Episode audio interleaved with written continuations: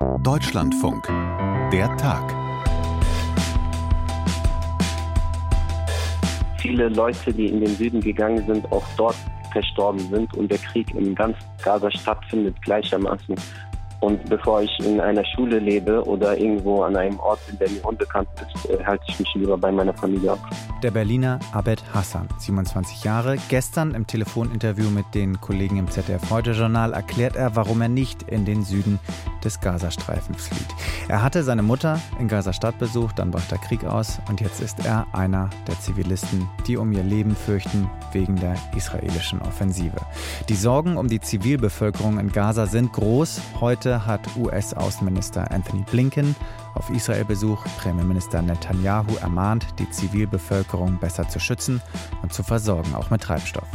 Es ist auch ein Krieg der Bilder, der geführt wird. Welchen Einfluss wird der haben auf den weiteren Kriegsverlauf? Darüber sprechen wir gleich. Und wir sprechen über ein humanitäres Desaster, das sich im Schatten des Gaza-Kriegs an ganz anderer Stelle der Welt abspielt, im pakistanisch-afghanischen Grenzgebiet. In der Tag im Deutschlandfunk an diesem Freitag, den 3. November 2023. Ich bin Philipp May. Hi. Markus Pindur, unser Sicherheitskorrespondent in Berlin, gut bekannt auch hier im Podcast, ist jetzt wieder in der Leitung. Hallo Markus. Hallo, grüß dich.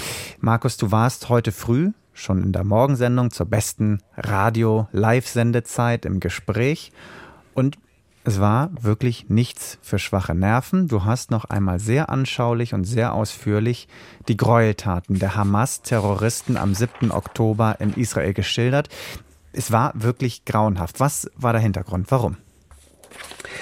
Also die israelische Botschaft äh, hat eingeladen zu diesem Termin, die Hauptstadtpresse.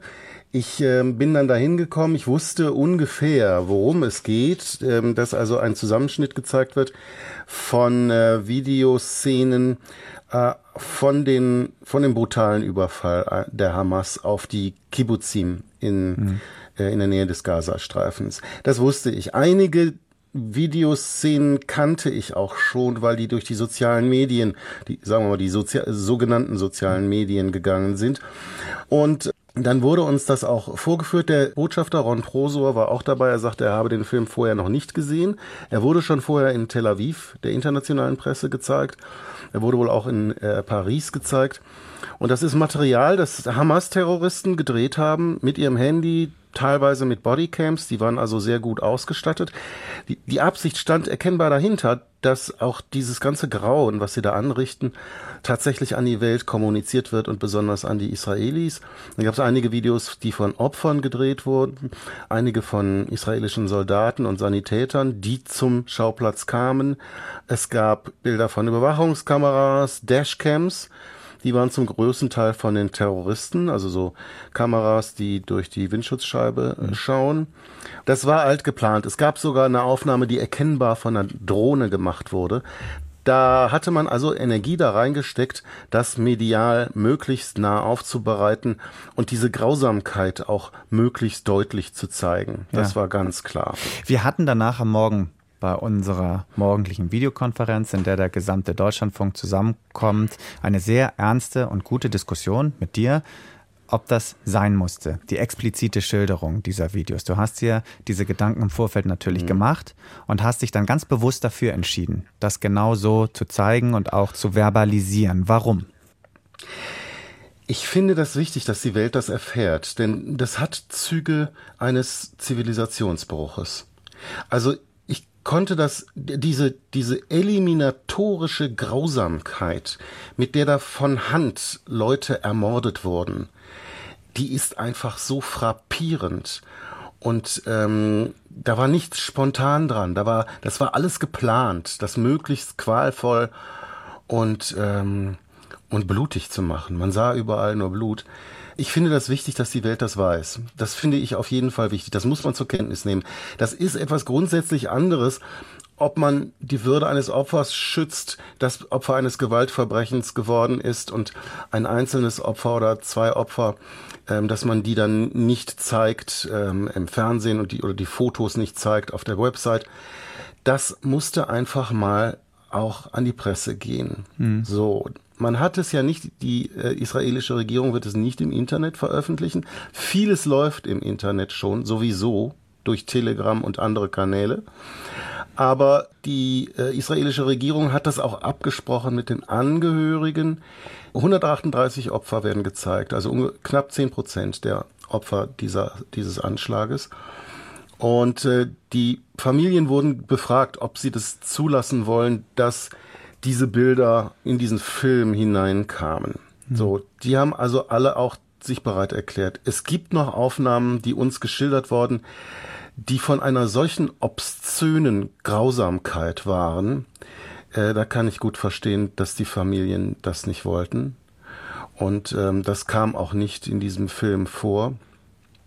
Grausamkeit nicht nur gegenüber Erwachsenen, sondern auch gegenüber Kindern. Ähm, und äh, ich finde es aber trotzdem wichtig. Ich äh, glaube, das ist ein, ein Zivilisationsbruch, den wir da ähm, erlebt haben am 7. Oktober. Und äh, ich glaube, das müssen wir auch wissen, um zu ermessen, wie die Israelis darauf reagieren. Denn nicht nur mir kamen sofort, ich sag mal, sprachliche KZ-Kategorien in den Sinn, mit, äh, wenn man diese Grausamkeit einfach sieht ähm, die Israelis fühlen sich auch genau daran erinnert und auch deshalb, das ist der Grund, warum sie auch unbedingt oder nicht alle, sondern eine gute Hälfte der Israelis unbedingt diese Bodenoffensive führen wollen und unbedingt die Hamas so weit wie möglich zerstören mhm. wollen. So, jetzt kann man natürlich andererseits argumentieren, dass die Hamas diese unfassbaren Gräueltaten tausendfach begangen hat das haben wir berichtet. Diese Videos zirkulieren längst in den wie du sagst, sogenannten sozialen Medien. Und natürlich besteht für uns Journalisten ja auch immer die Gefahr, sich vereinnahmen zu lassen. Ganz neutral gesprochen. Jetzt, so wie wir ja. das jetzt berichtet haben, die nochmalige ja. Schilderung des Leids und des Grauens der Israelis, das war vermutlich oder mit Sicherheit ja genau das, äh, was sich die israelische Botschaft ausgemalt hat, dass das genauso passiert. Ja, äh, man wollte, das war ganz klar, man wollte auf den Ausgangspunkt dieses Krieges verweisen. Und das ist natürlich auch deswegen so, weil wir jetzt alle die Bilder aus äh, dem Gazastreifen sehen, von den Bombenangriffen, von den Schäden, die das da äh, hervorruft, eventuell auch von Opfern. Ähm, das alles nehmen wir jetzt zur Kenntnis und ich glaube, es war die Absicht natürlich genau auch dann medial dagegen zu halten und zu sagen, verliert nicht aus dem Auge, woran das lag. Wo lag der Grund dafür? für unsere Angriffe jetzt gegen die Hamas. Da ist eine klare äh, Strategie zu erkennen. Nur andererseits, ich finde es, nochmal gesagt, ich finde es wichtig auch, dass man das zur Kenntnis nimmt und dass es tatsächlich auch berichtet wird. Auch wenn die Hamas andere Motive und Absichten damit verbindet. Sie will natürlich Angst und Schrecken bei den Israelis verbreiten und bei Juden weltweit, sollte man sagen. Das will die Hamas.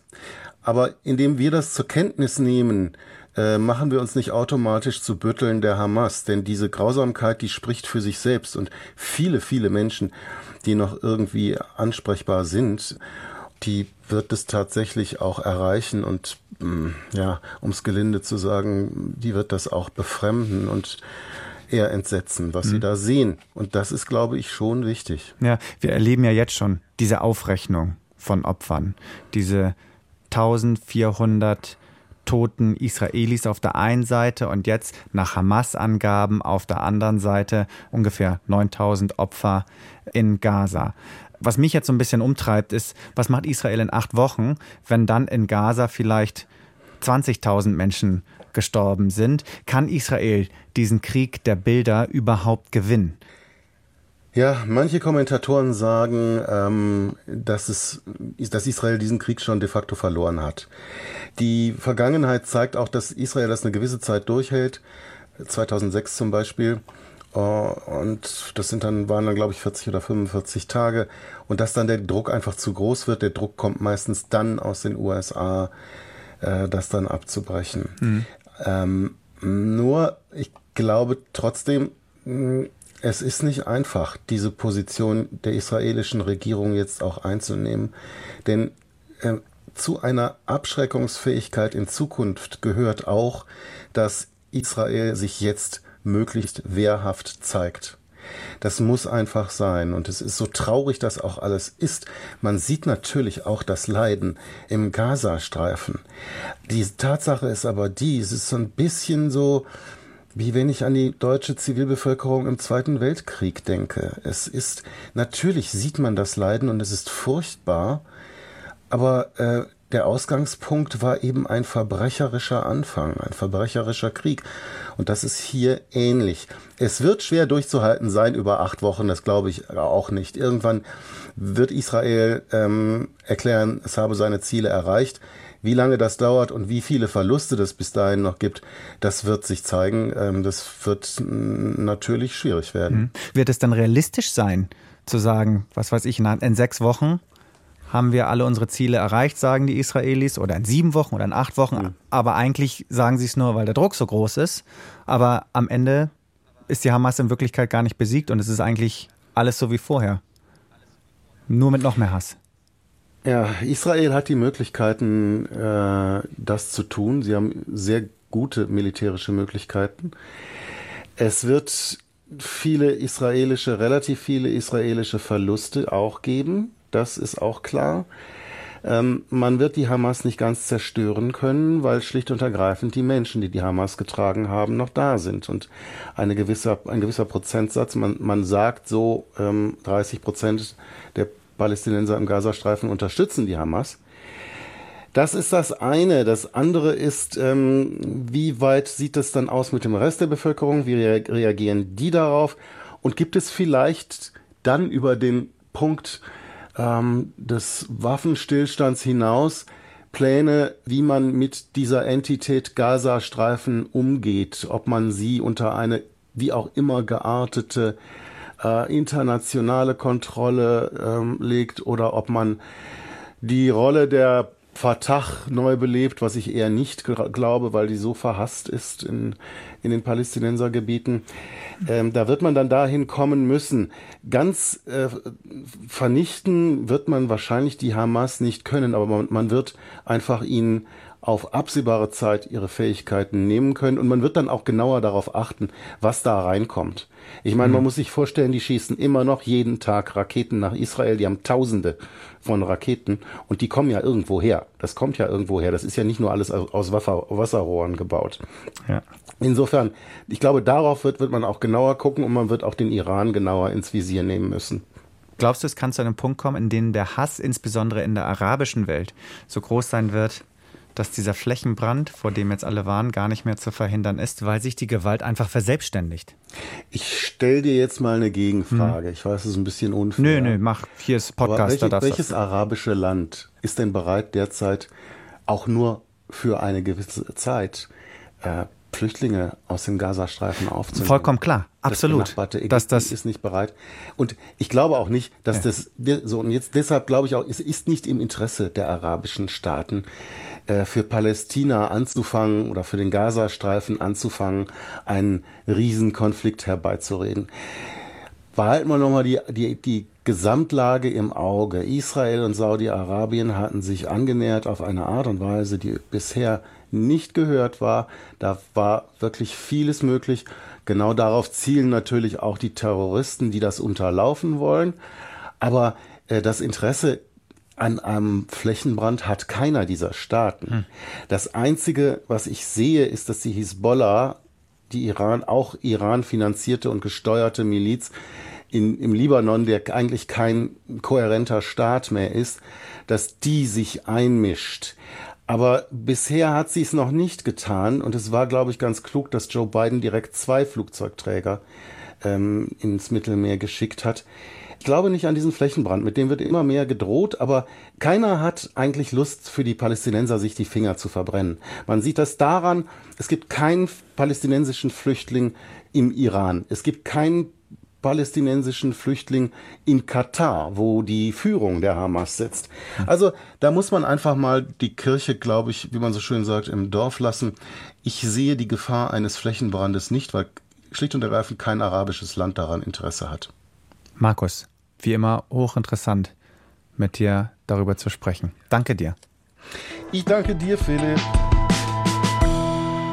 Und ja, es passieren auch anderswo auf dieser Welt Dinge, auf die man unbedingt ein Auge behalten sollte. Zum Beispiel in Pakistan. Dort haben offenbar mehr als 140.000 afghanische Flüchtlinge fluchtartig wiederum Pakistan verlassen, zurück nach Afghanistan, aus Angst vor der drohenden Abschiebung. Und Hilfsorganisationen warnen, den Menschen fehle es am nötigsten. Peter Hornung in Neu-Delhi ist unser Korrespondent in der Region und kann uns jetzt erklären, warum das da gerade passiert. Hallo Peter. Hallo, grüß dich. Fangen wir zunächst einmal mit den afghanischen Menschen an. Warum sind die nach Pakistan geflüchtet? Sind das alles Taliban-Gegner? Nein, äh, nicht alles. Also es geht um 1,7 Millionen. Ungefähr 600.000 davon sind in den letzten zwei Jahren geflohen. Also seit der Machtübernahme der Taliban in äh, Kabul in ganz Afghanistan. Und ähm, die anderen, die da sind, die als Flüchtlinge auch ohne Aufenthaltsstatus in Pakistan sind, die sind teilweise vor Jahrzehnten schon geflohen. Es liegt einfach daran, dass Afghanistan seit den 80er Jahren, eigentlich seit 1979, dem sowjetischen Einmarsch in Afghanistan, einfach ein sehr, sehr unruhiges Land ist und viele Menschen da ihr Heil in der Flucht gesucht haben. Und viele sind eben dann in Pakistan gelandet. Vier Millionen Flüchtlinge sollen es insgesamt sein in Pakistan aus Afghanistan und eben diese 1,7 Millionen, die sind nach pakistanischer Lesart illegal im Land. Mhm. Wieso haben einige der Menschen keinen Aufenthaltstitel, sind illegal und andere ganz legal in Pakistan? Weil einige einfach durchs Raster gefallen sind. Man muss wissen, Pakistan hat die UN-Flüchtlingskonvention nicht unterschrieben. Das heißt, Flüchtlinge haben in Pakistan keinen Anspruch auf einen bestimmten Status. Es gibt keine Gesetzgebung für eine Integration. Es gibt auch keine Gesetzgebung zum Beispiel, die, die denen garantiert tatsächlich, dass sie mal einen pa pakistanischen Pass bekommen. Das ist fast unmöglich, dass sie das kriegen. Höchstens mal durch, durch ähm, Heirat mit äh, einem pakistanischen Partner kann das sein in Einzelfällen. Und deshalb sind die Leute häufig ebenso in so einem Zwischenstadium. Mhm. Und auch viele, die einigermaßen anerkannt sind, die äh, Papiere haben, auch die sind jetzt möglicherweise gefährdet, weil auch diese Papiere nicht garantieren, dass sie auf Dauer in Pakistan bleiben dürfen. Okay, und du hast gesagt, einige von ihnen leben auch schon richtig lange dort, andere sind relativ kurz dort, in den letzten zwei Jahren, seit der Machtübergreifung der Pali Taliban nach Pakistan geflohen. Wie ist denn die Situation dieser afghanischen Menschen in Pakistan? Kann man das überhaupt so pauschalisieren? Also ich habe mit welchen gesprochen. Ich war dort in Peshawar zum Beispiel, habe dort äh, in Schule mit äh, Schülern gesprochen, auch mit Vätern gesprochen. Ähm, das sind Bürger zweiter Klasse, muss man ganz klar sagen. Egal welchen Aufenthaltsstatus sie haben, ob sie jetzt ähm, so legal sind und äh, zumindest Papiere haben, ob sie illegal sind, sie sind immer benachteiligt den Pakistanern gegenüber, weil sie eben auch keinen pakistanischen Pass bekommen, egal wie lange sie da sind. Das sind Menschen, die nicht Zugang haben zu bestimmten Sachen, zu Sozialleistungen, also die keine Teilhabe haben, einfach am öffentlichen Leben dort. Das heißt, die sind immer irgendwie in der zweiten, dritten Reihe und darunter leiden die, aber viele haben sich einfach damit arrangiert. Die haben dort ihre Häuser, die haben dort ihre Wohnungen, die haben ihre Arbeit. Die haben dort Kinder bekommen und die Kinder haben auch wieder Kinder bekommen, gerade wenn sie schon 40 Jahre da sind, da ist dann schon die zweite Generation da.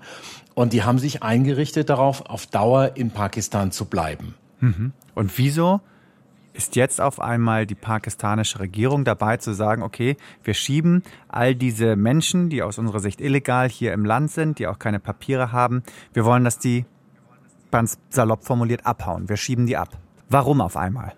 Das ist die zentrale Frage, weil das kam total überraschend, diese Anordnung. Vor ähm, vier Wochen war das es gab immer wieder so die Tendenz, wenn es Anschläge gab, Selbstmordanschläge von möglicherweise afghanischen Attentätern, das der Community, der afghanischen Community, den Flüchtlingen in die Schuhe zu schieben, so nach dem Motto, die kommen aus euren Reihen. Aber es gab vorher nie irgendwie sowas wie eine Anordnung, dass alle Flüchtlinge gehen müssen. Mhm. Und genau darauf hat sich der Innenminister Pakistans bezogen. Er hat gesagt, ja, Es gab jetzt schon 24 Selbstmordattentate dieses Jahr und 14 dieser 24 Attentäter waren Afghanen. Und er hat damit unterstellt, dass es Afghanen aus dieser Community waren, was überhaupt nicht bewiesen ist. Es waren Afghanen, aber woher die kamen, ob die aus Afghanistan kamen, ob das sogenannte pakistanische Taliban sind, die auch aus Afghanistan kommen. Es war komplett offen. Hm. Also insofern war es sehr schwierig ähm, und es war keine überzeugende Erklärung. Also man kann eher sagen, das ist aus politischem Kalkül. Das ist, weil bald Wahlen sind. Da geht es darum, Wählerstimmen zu bekommen es ist ganz klar, diese afghanischen Community, diese afghanischen Flüchtlinge, die haben keine Lobby in Pakistan. Also bringt das eher Wählerstimmen, als dass sie sie kostet. Ganz, ganz blöd gefragt, weil wo du das mit den Selbstmordattentaten angesprochen hast. Wir wissen ja jetzt aus der Berichterstattung auch über die, die, die, den Krieg in Afghanistan, dass die Grenzregion von Pakistan ja auch eine islamistische Hochburg ist. Du hast Peshawar schon angesprochen. Wie groß sind denn eigentlich die kulturellen und auch die sprachlichen Unterschiede zwischen Pakistan und diesen afghanischen Flüchtlingen. Sind die sehr groß? Die sind insofern groß, dass äh, die Pakistaner ähm, in weiten Teilen des Landes Urdu sprechen. Ähm, das ist so ähnlich wie Hindi, also die Sprache, die in Indien gesprochen wird. Und die afghanischen Flüchtlinge, die sprechen zum großen Teil entweder Dari, das ist Persisch, oder sie sprechen Pashtu. Mhm. Dieses Pashtu, aber diese Sprache verbindet wiederum die Menschen im Westen Pakistans, in der Grenzregion zu Afghanistan, mit den Menschen im Osten Afghanistans. Ähm, das heißt, äh, das ist eine Volksgruppe eigentlich, die Pashtunen. Das ist eine Ethnie. Und mittendurch geht die Grenze, die diese Ethnie teilt. Und deshalb ist es auch so leicht für Leute, für Terroristen auch immer hin und her zu wechseln, ja. Die verüben Anschläge, und das ist der Vorwurf der pakistanischen Sicherheitsbehörden und auch der Regierung, in Pakistan und ziehen sich dann auf afghanisches Territorium zurück, weil sie sich da sicher wähnen und weil da auch ihre Leute sind. Und als Sündenbocke eignen sich jetzt ne, dementsprechend natürlich vor allem die Afghanen und weniger die eigenen Leute aus Pakistan. Genau, und die werden im Prinzip in Kollektivhaftung genommen. Das heißt jetzt eine Gruppe von 1,7 Millionen Menschen, um es mal ganz kleinen Zahlen zu sagen. Da wird gesagt, 14 Attentäter, die diese Selbstmordanschläge verübt worden, die kamen aus dieser Gruppe. Und jetzt müssen die 1,7 Millionen dafür haften. Und alleine, wenn man diese Zahlen sieht, sieht man auch, welche Ungerechtigkeit, welche monströse Ungerechtigkeit dahinter steckt. Okay, und wie gehen die pakistanischen Behörden jetzt vor bei der Abschiebung?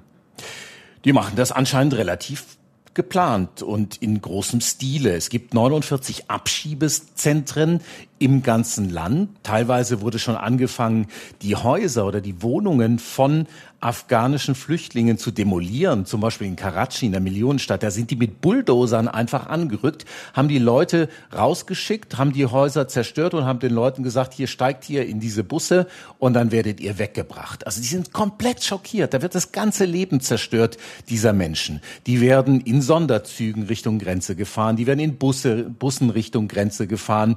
Man spricht immer wieder von freiwilligen Rückkehrern, auch in den pakistanischen Medien. Da ist nichts freiwillig. Es gibt ja diesen Erlass, es gibt diese Order. Die freiwilligen Rückkehrer, die die meinen, sind die, die quasi nicht darauf warten, abgeholt zu werden, die nicht darauf warten, eingesperrt zu werden, sondern die alleine aus Angst und äh, weil sie Angst haben, eben auch eingesperrt zu werden, zur Grenze fahren und sich da in langen Schlangen anstellen. Also vor dem Grenzübergang, vor dem größten Grenzübergang nach Afghanistan, Tocham, da ist eine Schlange, die ist ungefähr sieben Kilometer lang. Mhm. Und jetzt, ich habe es gerade in meiner Anmoderation schon gesagt, warnen Hilfsorganisationen, da droht eine nächste humanitäre Katastrophe. Es fehlt am nötigsten. Kannst du das mal beschreiben? Wie ist da die Lage? Also Afghanistan ist ein sehr armes Land. Afghanistan ist ein Land in einer tiefen Wirtschaftskrise. Es hungern Millionen Menschen, sagen die Vereinten Nationen. Das heißt, die haben schon nicht genug für die Menschen, die im Augenblick im Land sind. Und die können eigentlich niemanden aufnehmen. Die Taliban haben zwar gesagt, ja, ihr seid willkommen, kommt zurück, könnt hier in Frieden leben. Das glauben äh, auch die nicht, die vor den Taliban geflohen sind. Aber die haben gar nicht die Möglichkeiten. Auch die Hilfsorganisationen, die in Afghanistan sind, die müssen den Menschen helfen, die schon da sind und sind damit auch schon überfordert.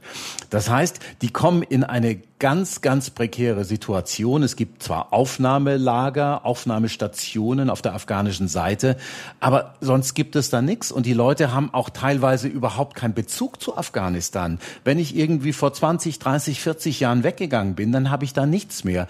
Die gehen eigentlich ins Nichts. Und genau das sagen auch Hilfsorganisationen. Deshalb warnen sie vor einer humanitären Katastrophe. Jetzt gerade, wo der Winter vor der Tür steht. Mhm. So, jetzt merken wir nicht zuletzt auch aufgrund der Themenlage in diesem Podcast hier, die Aufmerksamkeit der Weltöffentlichkeit liegt gerade woanders. Gibt es dennoch niemanden, der vermittelt, vermitteln könnte? Also die Vereinten Nationen, der Flüchtlingskommissar macht anscheinend Druck. Die westlichen Staaten machen es möglicherweise diplomatisch. An der Oberfläche sieht man sehr wenig. Da sind die Äußerungen recht verhalten. Auch der UNO-Generalsekretär hat sagen lassen, er hat es gar nicht selber gesagt, hat sein Sprecher sagen lassen, man wünschte, dass das Ganze nicht stattfände. Das ist natürlich sehr milde, hm. sehr zurückhaltend. Ich habe im Augenblick den Eindruck tatsächlich, dass im Schatten des Gaza-Krieges da etwas gemacht wird, was normalerweise eigentlich ganz vorne in den Nachrichten stehen würde. Das ist die Vertreibung von Millionen Menschen. Und die müsste eigentlich ein ganz großes Thema sein. Übrigens auch in Pakistan müsste die ein großes Thema sein. Aber auch in Pakistan ist der Gaza-Krieg ganz vorne. Die Menschen gehen auf die Straße für ihre muslimischen Brüder und Schwestern, aber nicht die muslimischen Nachbarn, die gerade abtransportiert werden, die fliehen müssen, die vertrieben werden, sondern sie gehen auf die Straße für die Menschen in Gaza. Hamas-Propaganda, muss man ganz klar sagen, inklusive. Peter, vielen Dank, dass du uns auf Stand gebracht hast. Sehr gerne. So, und jetzt haben wir am Anfang dieses Podcasts schon wieder über den Gazakrieg gesprochen und am Ende kommen wir auch nochmal auf den Gazakrieg zurück. Wir sind ja in letzter Zeit öfter mal dazu übergegangen, euch Tipps zu geben, was man vielleicht mal hören könnte, was man lesen könnte, was sich lohnt. Und den Tipp geben wir wieder in eigener Sache, denn ab morgen haben wir hier einen Sonderpodcast, genau hier auf diesem Feed von der Tag. Also das heißt, wenn ihr der Tag abonniert, werdet ihr ab morgen früh, 9 Uhr, eine Sonderfolge von der Tag hören. Und zwar mit dem Fokus Nahost. Sina Fröndrich, Leiterin der Redaktion Meinung und Diskurs, ist jetzt bei mir im Studio. Hi Philipp. Hi. Und du bist maßgeblich dafür verantwortlich, dass wir diesen Podcast ab morgen haben werden. Genau, wir haben äh, in den letzten Wochen festgestellt, dass wir total viel nachdenken, ringen, äh, gemeinsam äh, uns austauschen, auch diskutieren, ja. auch streiten.